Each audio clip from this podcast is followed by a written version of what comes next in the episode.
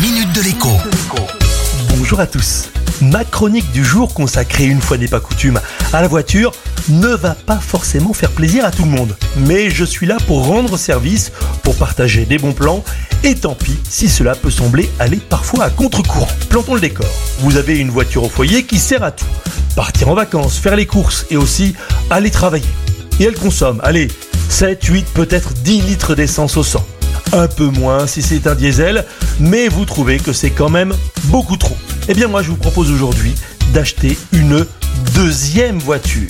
Mais pas une récente, non, une petite essence d'une vingtaine d'années, genre une 106, une AX ou encore une Clio.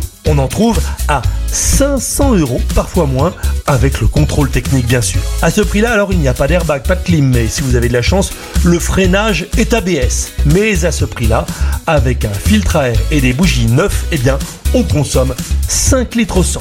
Le calcul est donc vite fait que l'essence coûte 1,70€ ou 2,20€, rouler au quotidien avec une petite peu vorace en essence, c'est très économique.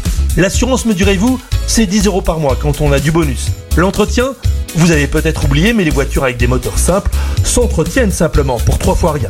Pendant ce temps-là, eh bien, la grosse familiale se repose. Elle n'use pas ses pneus, les révisions coûteuses s'éloignent et on peut demander à son assureur un contrat 5 ou 7 000 km par an pour les grands trajets, pour les vacances. C'est parfois beaucoup moins cher. Et donc oui, je vais à contre-courant puisque le gouvernement voudrait envoyer ses voitures à la casse et il donne même des primes pour ça. Sauf que tout le monde ne peut pas sortir 10, 20 ou 30 000 euros de sa poche ou encore 150, 200, 300 euros tous les mois et je reste encore sobre.